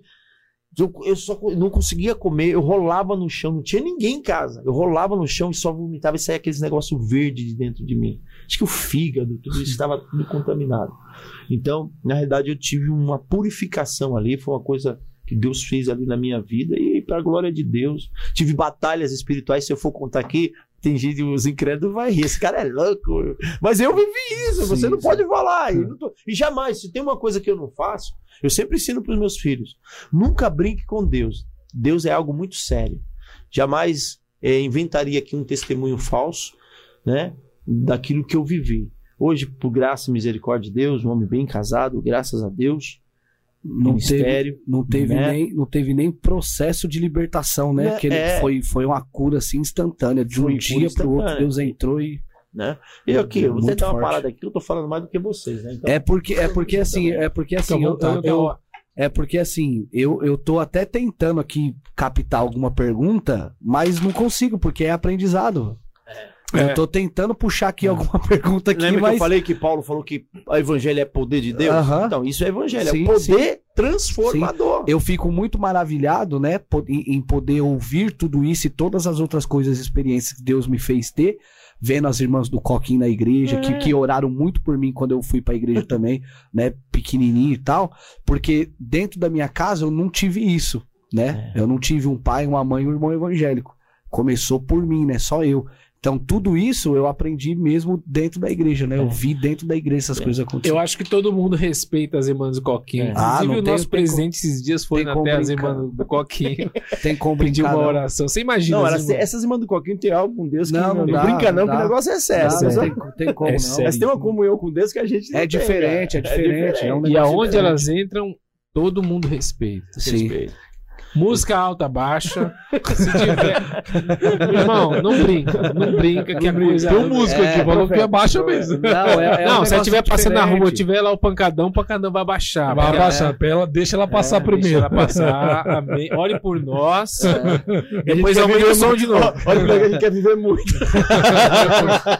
É, é- é um negócio diferente mesmo. O respeito que é dado né, para elas, acho que por tudo Sim. que elas vivem, E né? o que elas representam na igreja. É, é, praticamente o pessoal- já ouvi termo falar, né, que essas mulheres, num termo né, é, bem legal dizendo, elas andam de joelho, né? Sim. É aquela galera o que senhor fez a pergunta, de- você fez uma pergunta aí sobre as pessoas que querem mais o microfone e tal. É, sobre é, os obreiros, é mais sobre os obreiros, né? Que a gente tava falando lá sobre essa construção de, de, de ministério e, e essa dificuldade, né? Você tava falando lá de lavar o banheiro. Então, esses dias eu tava vendo uma mensagem de um pregador, que, de um pastor, na verdade, e ele dizia que o camarada chega na igreja dele, quer ser obreiro, quer participar, né? Amém, irmão. O irmão é. Pode ser quem for. Tá lá o banheiro lá, Vai. que tá o rodo. Se você, não, se você não servir lá, você não consegue servir aqui no altar. E porque eu sou de uma igreja que eu cansei de chegar na igreja, eu posso estar lavando o banheiro. O Ministério Aviva lava o banheiro. Eu venho de sábado fazer faxina. Não tem. Irmão, mas eu, eu não tenho mais nem, Nenhuma dificuldade. nenhuma, nem, nem preciso postar também que eu tô lá. Eu, eu tô. É, e é- o problema é tem uns que E por quê? é, fazem, né, e postam, né? É, Aí fica É. colocando lá que é. não, E irmãos por, e aqui por tem que, que fazer. é, e por que isso daí, isso daí é mais questão do que? De status, personalidade, alguma coisa assim desse tipo? Porque é, eu- eu já tive uma experiência dessa já, né? Não comigo, mas com uma pessoa bem próxima de mim e eu também estava no episódio, na cena. Que estava tendo uma festa, o congresso, né, na igreja, e aí tava vindo vários pastores, várias gente de fora e tal. Até que chegou um pastor, né, que era do, do próprio setor ali mesmo, e aí estava eu e mais um obreiro cuidando da porta, né, na responsável da porta, e aí chegou esse irmão. E aí, pela importância que ele tem, né, no, no meio evangélico, vamos se dizer assim e tal, é, o pastor tinha poucas cadeiras do púlpito, né, Certo. aquelas de madeiras com estofado, que era para os irmãos da igreja, né, para os cultos da semana. E aí, como tava chegando bastante pessoas, ele pediu para colocar mais algumas cadeiras, né, no Certo. altar de plástico e tal. E aí, esse irmão chegou justamente quando ele foi direcionado, falou assim: Ó, pode sentar naquela cadeira ali e tal. Ele olhou assim da porta e falou: Irmão, eu, eu, eu não sento em cadeira de plástico. Hum. E ele não era obeso, nada desse tipo assim, porque a gente Eu já, já tinha se- pensado que é, ele era obeso. não, não, não. Se é um irmão Eu fortão e tal. obeso. É, se é um irmão fortão e tal, até entende, põe duas, mete uma Se reforçada. é eu, diria, então Alguma senta no chão, que é o que tem pra hoje. É, o, obre... é o, o, o, o obreiro que tava do meu lado olhou e falou assim: então eu vou pedir pro pastor levantar, você senta Ele era de outra cadeira dele lá." denominação? Não, da mesma. Da mesma. Da né? mesma. Eu penso assim, até entrando nesse aspecto. Não da mesma congregação, tá? É, do do, do então, setor, do então, campo por no ele geral. ser da- é, por- é, é, eu sempre sempre ensino umas, umas coisas pro meu filho. Se é da casa, você tem que aceitar o que a casa te propõe. E Sim. se é de fora, a mesma regra. Eu eu não posso chegar na sua casa e exigir Hum, comer o que eu gosto. Eu tenho que comer o que você põe na mesa. Sim. Certo? certo. Acabou. Voltando à questão do. Pastor, você senta no chão, isso é bom. É, É, então eu vou tirar a cadeira lá. eu, vou- eu- eu aprendi uma regra com um pastor que eu guardei. Isso há, há, 20 há uns 15 anos atrás. E aconteceu nesse dia, até na igreja. Eu cheguei na segunda-feira, no culto das mulheres. é, tinha uma cadeira lá de fora. Aí eu peguei a cadeira. Aí a, a obreira chegou em mim: Não, pastor, deixa eu pegar, que isso é função minha. Eu falei: Isso não é função sua, é função de todos. Eu falei, mas o senhor pastor? Eu falei, então, só que você tem que aprender uma coisa. Eu sou pastor, mas não perdi a unção de diácono. Eu só agreguei para mim, o Paulo diz, Uma, uma que, aquele que exerce a sua função bem vai galgar para si outros. Então quer dizer, que eu fui ungido a pastor, eu tirar de mim o diaconato? Não. É. Você continua sendo, você, você, você foi separado para obreiro, diaconato, diaconisa, presbitério, é, apóstolo, é, bispo, pastor. Você não perdeu as demais que você começou. Sim. Então a gente está perdendo uma igreja. A gente hoje, pastor Edivaldo, eles estão começando, não são todos os lugares, a fazer obreiro por cima e não por baixo. E quem começa por cima é poceiro e acaba no fundo. Aí, ó. Aí, ó. Pega. Pega essa, Eu hein? sempre uso aqui, ó. Eu sempre, uma vez, o meu filho pregou aqui, aí todo mundo veio elogiar a mim. Eu falei: olha, meus filhos, aprenda uma coisa. Deus mostrou para Jacó uma escada, não foi um elevador. Você tá entendendo? Aham. Então, Deus Degrau mostrou para. Jacó foi uma escada, degrau por degrau. Por Deus não degrau. mostrou para Jacó ele descendo. Deus mostrou para Jacó ele subindo. E se sobe como? Degrau, É Degrau de cima para baixo ou de baixo para cima? De baixo pra cima. Aí que tá. E eu não culpo, pastor, essas pessoas. Eu culpo a liderança. Porque somos nós que devemos em si. Não. Não. Paulo vai dizer que os pastores, Pedro vai dizer que nós, pastores, somos o exemplo. Seguir o exemplo dos vossos pais. Pastores. Você está seguindo um exemplo bonito. Eu Sim. vou dizer, eu não sou contra, pastor, tá? Eu respeito aqui. Eu não sou contra você mostrar que você está fazendo na igreja. Desde que o seu coração, não, você não publicou lá no seu status para se gloriar. Você publicou ali no status para mostrar para as pessoas a necessidade de terem mais pessoas ali para ajudar a fazer a obra. Sim. Porque Deus conhece seu coração. Sim. Mas respeito quem não faz isso. E eu acho que até quem posta do jeito que posta, do jeito que faz, A gente quem consegue identificar, Você né? consegue identificar Consegue quando aquilo identificar. ali é pra glória da pessoa ou aquilo É. ali é um Ela- pedido de socorro. Isso, isso. perdi o seu ponto. Pastor, agora falando do Aviva Leste. a gente tá aqui Aí o no couro ministério- come. aí, aí o chicote estrala.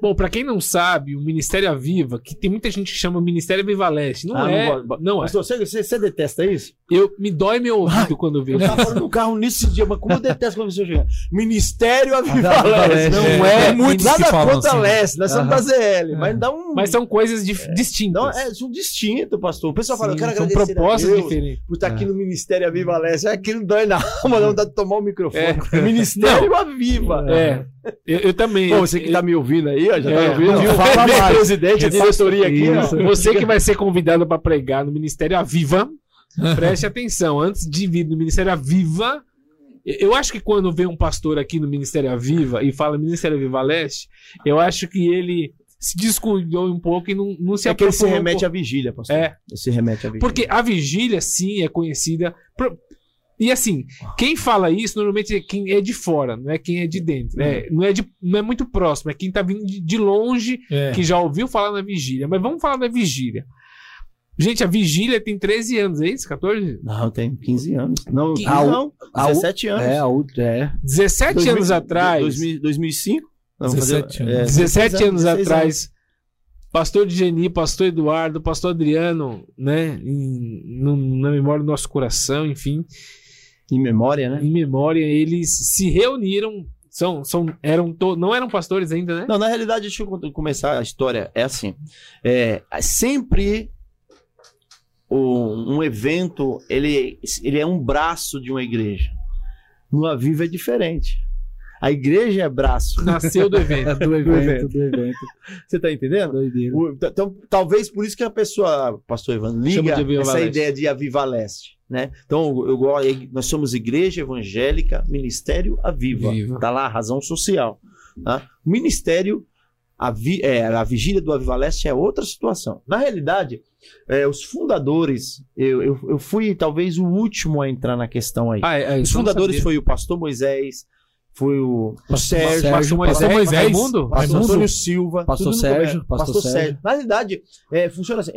Começou essa vigília com o pastor Eduardo. Começou, o pastor Sérgio chama o pastor Eduardo Silva, tá? Nisso, o pastor Eduardo Silva chama o pastor Antônio Silva, que é o seu cunhado, cunhado da, da família Silva. E, E a Silva também? É, que é Silva Tudo também, Silva. pastor. Eles iniciam esse trabalho, os três Hum. né? E depois, ó, escuta só, depois o pastor Antônio Silva sai. Quando o pastor Antônio Bem no Silva, início, bem no início, ele sai por não poder mais. Eu acho que não teve nem a primeira vigília com, com ele, né? Ou, ou eu tô enganando? Ele É, chegou a com, fazer não, uma- com eles, não, Com com, eles. Não, só não se teve, formou não, a diretoria, só Não, se não, formou o É, grupo. se- é, salvo engano, ele, ele elaborou todo o projeto da vigília. Isso. Ele não chegou nem a participar da primeira vigília, Não. mas ele foi ali, estava entre os fundadores. Ele saiu. Nisso, o pastor Eduardo Silva chamou o pastor Moisés Raimundo para participar da vigília. O pastor aceitou tudo mais. E eu me lembro, essa, essa cena foi interessante. Eu fui alguém no Elite, né? O pastor Eduardo estava lá com aquelas duas caixinhas de abelha. Aí, ó, como começa. É. é, é, o Elite cheio de cadeira, e eu, eu tava o pastor Moisés, tava, eu lembro que eu vi o irmão Oséias, o Sérgio também tava, e eu fiquei na lateral, vendo lá e tal. O pastor Eduardo sempre foi um guerreiro, um homem lutador, né? E, Queremos você aqui, pastor Eduardo. é, Pastor Eduardo. e eu favor. fiquei assistindo a vigília, né? Ali e tal, e vi a Ah, você foi na primeira, você foi espectador. espectador. Isso, isso. E beleza. Aí, passado alguns dias, eu, não, eu estava trabalhando junto na empresa, o pastor Eduardo, na empresa. Aí o pastor Eduardo me chamou. Ô, ô, Jenny, não éramos pastor, nada. Aí ele me chamou e falou: queria fazer um convite para você. Por isso que é muito importante no ministério, e essas coisas hoje a gente não vê. As pessoas não querem priorizar isso. As pessoas estão muito ligadas mais, eu quero até fazer esse parênteses, estão muito mais ligadas ao cargo Uhum. do que a função. Sim.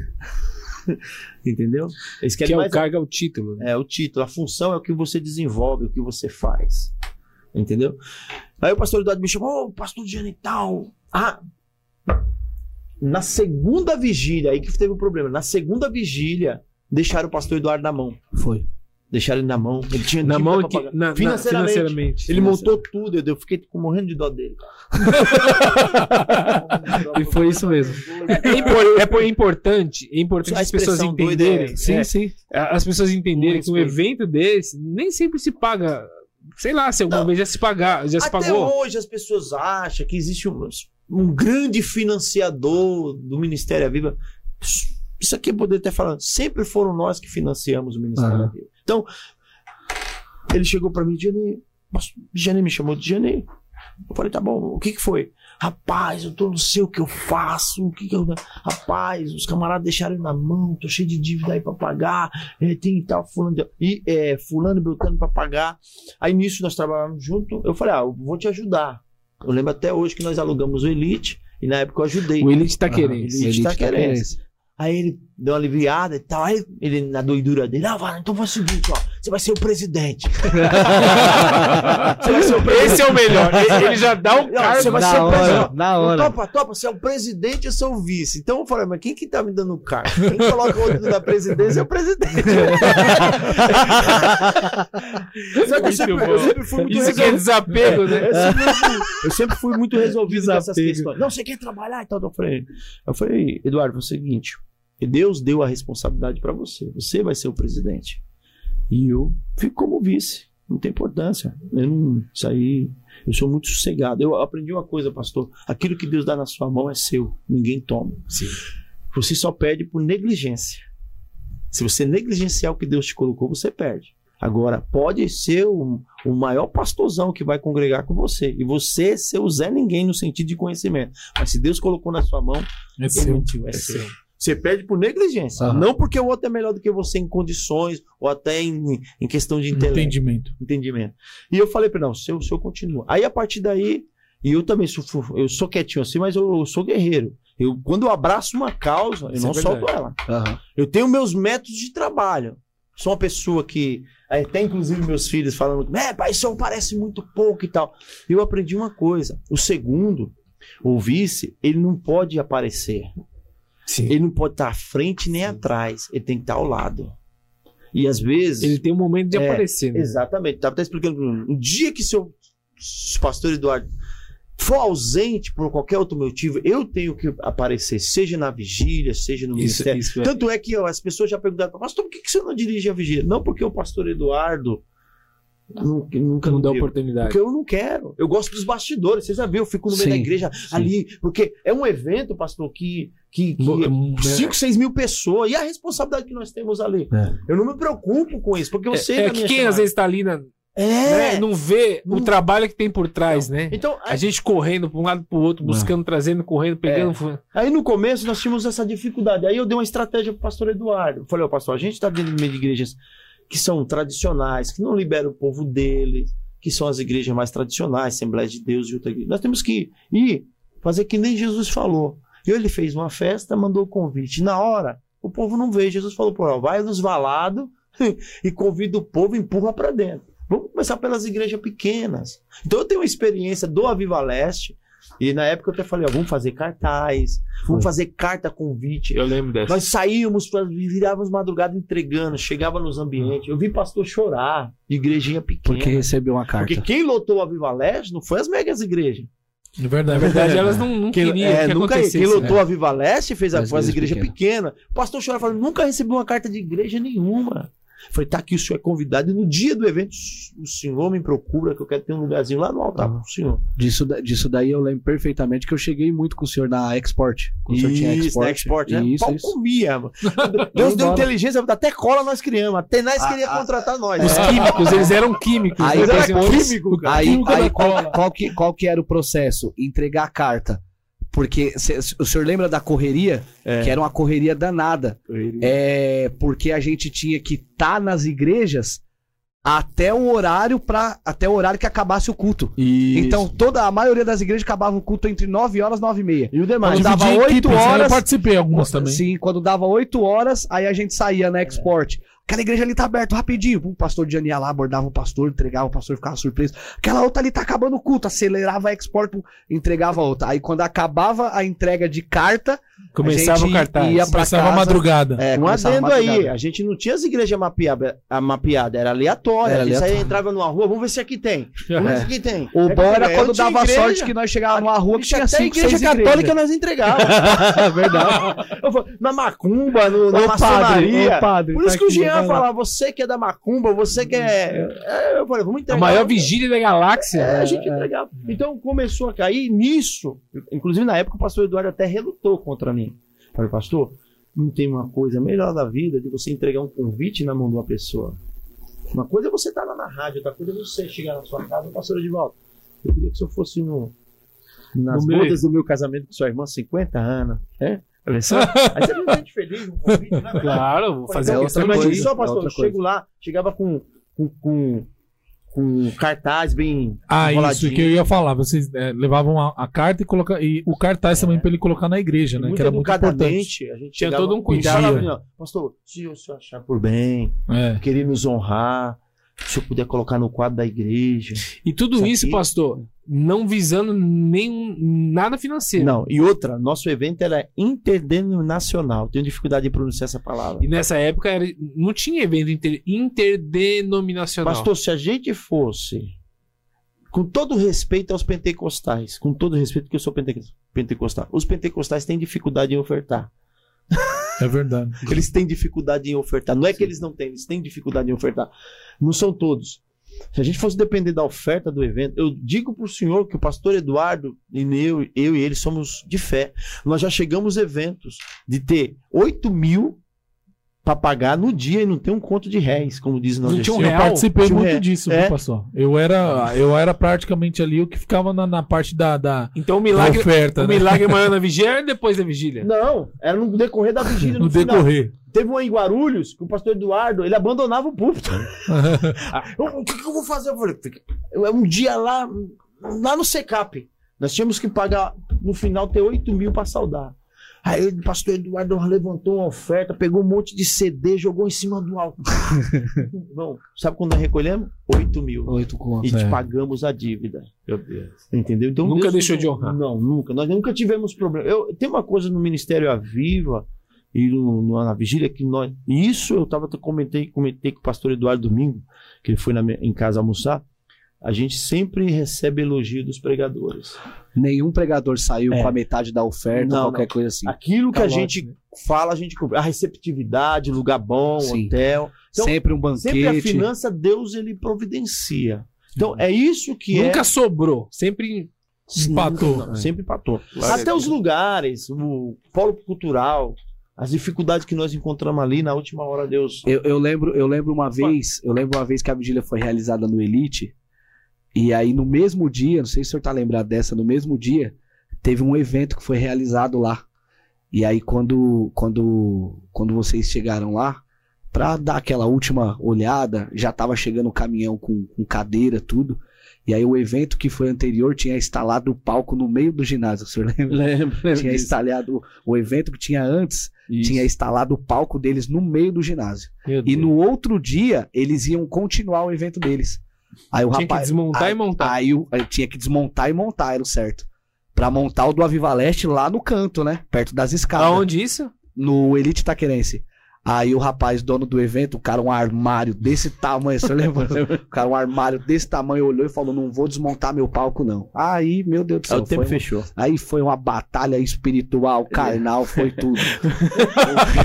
o, o meu querido vai desmontar sim, vou não, vai sim, vou não, então eu vou desmontar isso aqui, dá a chave. Eu falei, meu Deus do céu, vai começar a desmontar o negócio. e Essa, é, eu tô contando a parte boa, né? Mas tem as partes assim, entre Sim, as sim. porque a gente trata de um evento que é mundo espiritual. É, O mundo espiritual. traba- Eu vou contar, revelar algo pra vocês aqui, que todos os as vigílias do, do Aviva Leste, eu, eu peguei pneumonia. Todas elas eu estava doente. Meu Por quê? Deus. Nós trabalhávamos é, no De período madrugada. de, de madrugada e tínhamos que trabalhar. No imunidade, vale. Eu nem É. sabia que era imunidade nessa época. Tra- Trabalhar para comunidade depois do convidão aí. Agora, é, eu, eu peguei pneumonia, eu ia trabalhar aí Ah, Você trabalhava a noite toda. É, e e no outro dia na sua vida secular trabalhando. Isso por 15 dias consecutivos, porque o Direto. reverendo aí era terrível. Ele queria colar 5 mil cartazes em 15 dias.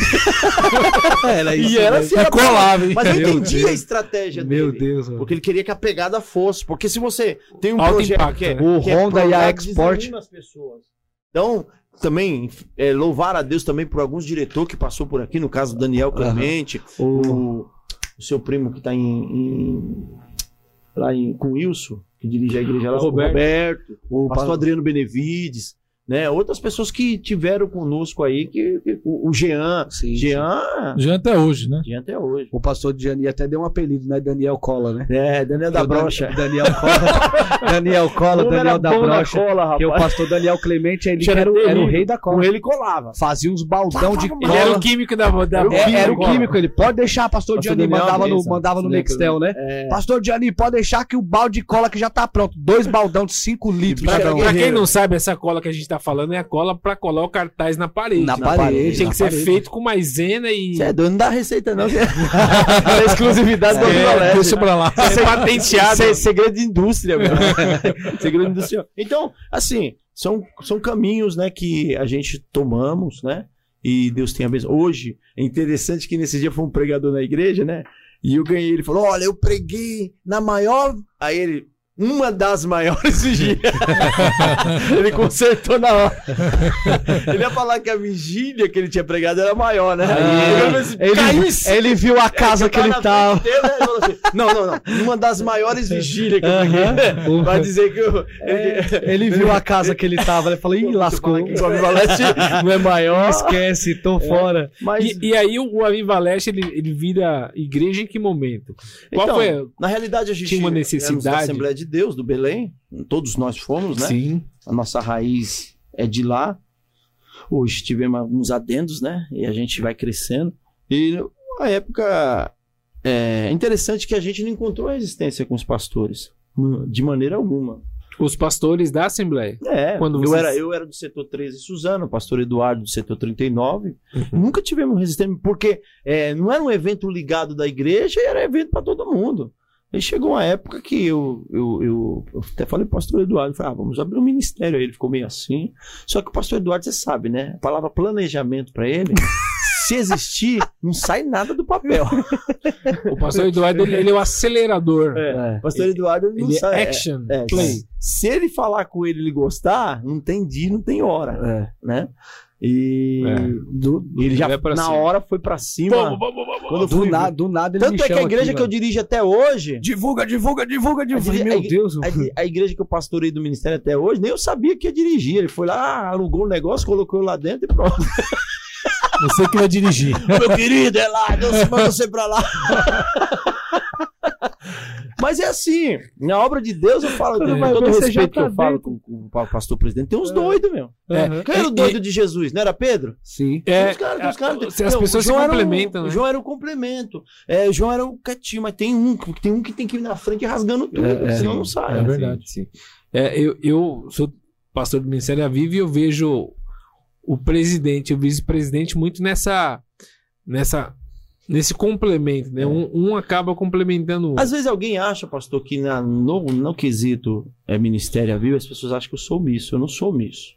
Eu acho que eu sei o meu devido lugar Uhum. e sei o que eu tenho contribuído. E a gente precisa entender os nossos limites. O ser humano, ele estoura quando ele ultrapassa o seu limite. Sim. Você tem que saber a sua posição, o seu chamado e trabalhar ali. Eu sou. Eu, eu- eu- a gente tá aqui para somar. Se for para me atrapalhar, eu retiro. Eu não quero. Como eu, eu crio uma máxima que eu digo, eu não quero ser demônio na vida de ninguém. Uhum. Eu quero ser benção. Satanás não. Então é assim. Então a gente vê o ministério aí. é, a, gente, a gente tem oito anos, dez anos, né? A gente vamos fazer. Eu falo, oito por causa que eu tô lá no Itaim oito anos. Com todo respeito, tem ministério que não chegou aonde nós chegamos. Entendeu? Sim. É isso aí. A gente tem 13 anos, não, 10 anos, esse ano completo 10 anos de Ministério à Viva. Ministério- É, irmão. Tá... Quem é aí, mano? É as redes sociais. Ah, tem pergunta aí? É, enquanto a gente vai acompanhando, a galera Ó, vai fazendo o aqui, movimento tem das coisa aí, postagens. pastor, Então. aí. É. Tem pra vocês que dão. É isso aí. Pastor, pra encerrar aqui, a gente já tá mais, quase uma hora e meia. Uma hora É, e meia? mais, ou mais. Uma hora e vinte e cinco. É. Uma hora e vinte E, cinco. e- tinha mais Passou assunto jogo. ainda. Se for Tinha. colocar todas as pautas aí, tinha mais assunto. Tinha. Eu acho que. Mas vai, vai, vai ter outras oportunidades. Com certeza. Eu acho que. É. Eu acho que o que a gente ouviu aqui foi muito interessante. Muitas coisas que a gente ouviu foi de grande valia para. Eu acredito para mim foi, foi muito Sim. bom. Aham. E uma das experiências agora as atuais que a gente queria comentar aí pra gente, eu acho que acredito para finalizar, né? Sim. A questão da, da experiência que, que o mundo, né? O Brasil, o mundo tá vivendo aí, questão da Covid.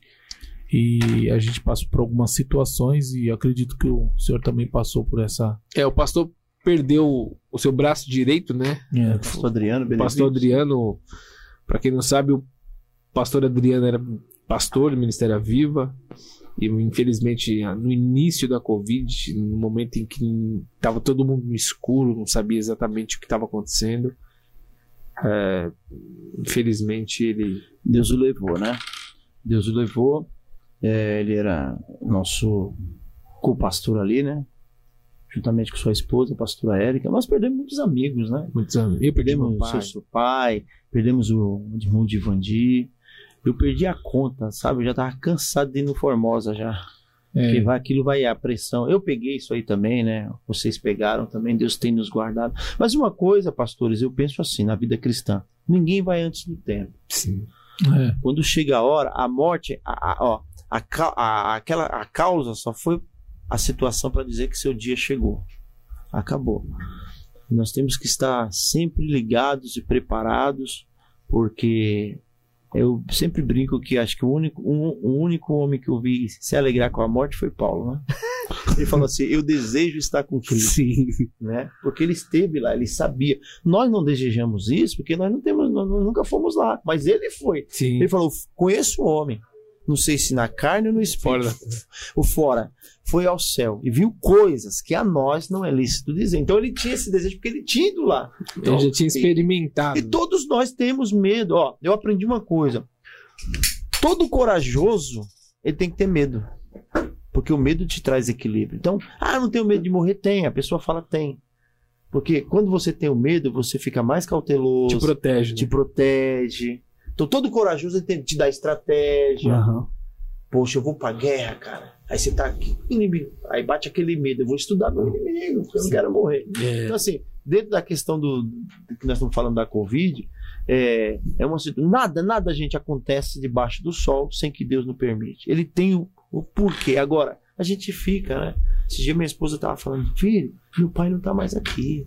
Hoje mesmo, nós paramos num lugar, tinha um senhor dentro do um Beckett, igualzinho seu pai. Eu falei, ah, é igualzinho ele. Ela começou a chorar. Pior que é igualzinho meu pai. É. É, o pastor não tá mais aqui. Às vezes ela fala, né? Seu cunhado não tá mais aqui. Falei, Pois é, filho. São coisas que a gente não, não tem como. É, Né? esse- esses dias eu me parei dentro do carro sozinho, né? E eu tava ouvindo um louvor e tal, e aí minha, minha, meus, minha lembrança veio toda nessas, nessas pessoas, né? É, que se foram, e aí ficou aquele, aquele tempo meio fechado. Pra mim, só eu mesmo dentro do carro, a experiência minha com Deus. E aí eu perguntei na hora pra Deus ali o porquê, né? E Certo. não tive nenhuma resposta. Mas eu perguntei pra Deus ali, eu falei, caramba, senhor, né? Por quê? Meu Deus do céu. Tipo, não vou ver mais e tal. Caramba, era amigos, pessoas, gente boa e tal, pra caramba. E por, por que isso? E aí eu fiquei naquele minuto de silêncio mesmo, pensando num negócio desse. É porque são pessoas que estão ali do seu lado. né? Sim, e, sim. pastor, essa situação foi uma coisa muito, muito, muito rápida. Muito doido. É, relâmpago, você não esperava. A Aham. pessoa tá do seu lado ali, tá aqui, É. de repente, bum, bum, bum. Você espera que a coisa. Aham. né? Mas independente disso, pastor, eu quero até deixar um alerta aqui, que sirva isso de exemplo, como a gente somos líderes de igreja, eu tenho falado na igreja, é, até minha esposa riu, eu falei, ó, enquanto o governo não liberar máscara, eu não tiro. Eu, eu, eu falo sempre na igreja, você tem que morrer porque chegou a sua hora. Alguém vai olhar pra você e falar, ó, usou máscara, tomou remédio, tomou vacina, tomou uma vitamina. Era uma pessoa que se cuidava. Esse foi porque chegou a hora. Não teve jeito. A gente sabe que tem gente que relaxa as coisas. E nós que somos líderes, nós temos um papel fundamental. Por exemplo, domingo mesmo eu cheguei na igreja, eu fui barrado pelo obreiro, chegou no mim, pastor, tá vendo aquele casal ali? É a primeira vez que eles vêm aqui. E a, e a moça parou pra mim e falou assim, só que o pessoal tava chegando na igreja. Sabe o que que a moça perguntou? Olha, é a primeira vez que eu estou vindo aqui. O pessoal daqui não usa máscara, não? É. Aí eu falei, não, pode deixar. Quando iniciou o culto, eu chamei a atenção da igreja. Irmãos, porque as pessoas estão tomando vacina, tá achando que não pega. Sim. Pega. Pega. Pega. Vacina não é ela, repelente. ela- ela vai, ela, ela- não vai deixar gravar o problema com você. Sim. É, mas, vai, Mas o governo está dizendo, ó, usa o álcool, Sim. usa a máscara. Então, a nossa parte. E, e às vezes eu, eu fico pensando, pastor, a gente que é cristão tem que ser luz. Às vezes a gente tem um ladinho de treva, a gente É. tem que ser exemplo. Verdade. Tem que ser exemplo. A gente não pode deixar ninguém Um falar. ladinho de treva. Mas é isso aí, gente. Uou! Muito bom, pastor. Obrigado pelo que seu tempo. Obrigado pela sua Espero que disponibilidade. vocês tenham gostado. Foi benção. Espero que vocês tenham gostado. É, claro. Espero que o senhor tenha gostado de vir aqui. Benção, benção, benção. Esperamos você mais vezes. Eu gosto de assunto assim, um puxa o outro e a gente vai sim. conversando, aí não tem aquele negócio de falar, ah, aqui nós começamos um assunto e, saiu da pauta. Não, aqui é. É, bem aqui é aberto, sem pauta. bem aberto. Não, Aqui é tem sem pauta, Só, tem, só né? tem só pra iniciar, né? Na realidade, a gente vai na realidade nem entrou na pauta. É verdade. Deixou de Se lado ali. entrar, se fosse entrar, ia ser um podcast aí de três horas no mínimo, porque assunto tem. Assunto Com certeza. né? Eu, eu agradeço a Deus pela vida de vocês. É, continue nessa força, Amém. fazendo para o Senhor, que quando nós fazamos, fazemos para Ele, Ele faz para nós. Amém. Amém. Maravilha. Siga o nosso podcast nas melhores plataformas digitais. Aqui está nosso pastor, grande pastor Djani Cavalcante. Maravilha. Deus abençoe a todos. Deus abençoe a todos. Grande Lucas ali, ó, nos bastidores. Luquinha tá ali. Lucas, obrigado. queremos Maravilha. você aqui, viu? Que O é Lucas? Eita. vai chegar pra mim lá em casa que ele é meu redator-chefe, né? É, se ele vai falar alguma coisa. Vai ficar me editorando. Nossa, eu falo aqui, papai não É, fala Vamos aí, agradecer também o, Maravilha. o- os. A o- nossa equipe, a aqui, nossa ó. técnica, né? é, Bate É, técnica, olha lá, equipe, aí. aí? O mosquitinho. Vem cá, vem cá. O mosquito e o galego, ó. Isabel, Isaac, Isaac. Brabo. Se tiver algum empresário, o moleque joga bola, viu? Aê. Deus abençoe, Deus gente. abençoe. Valeu, gente. Obrigado, Obrigado. gente. Até a próxima. Um se Deus abraço. quiser. Valeu. Shalom. Amém. Deus abençoe. Aô.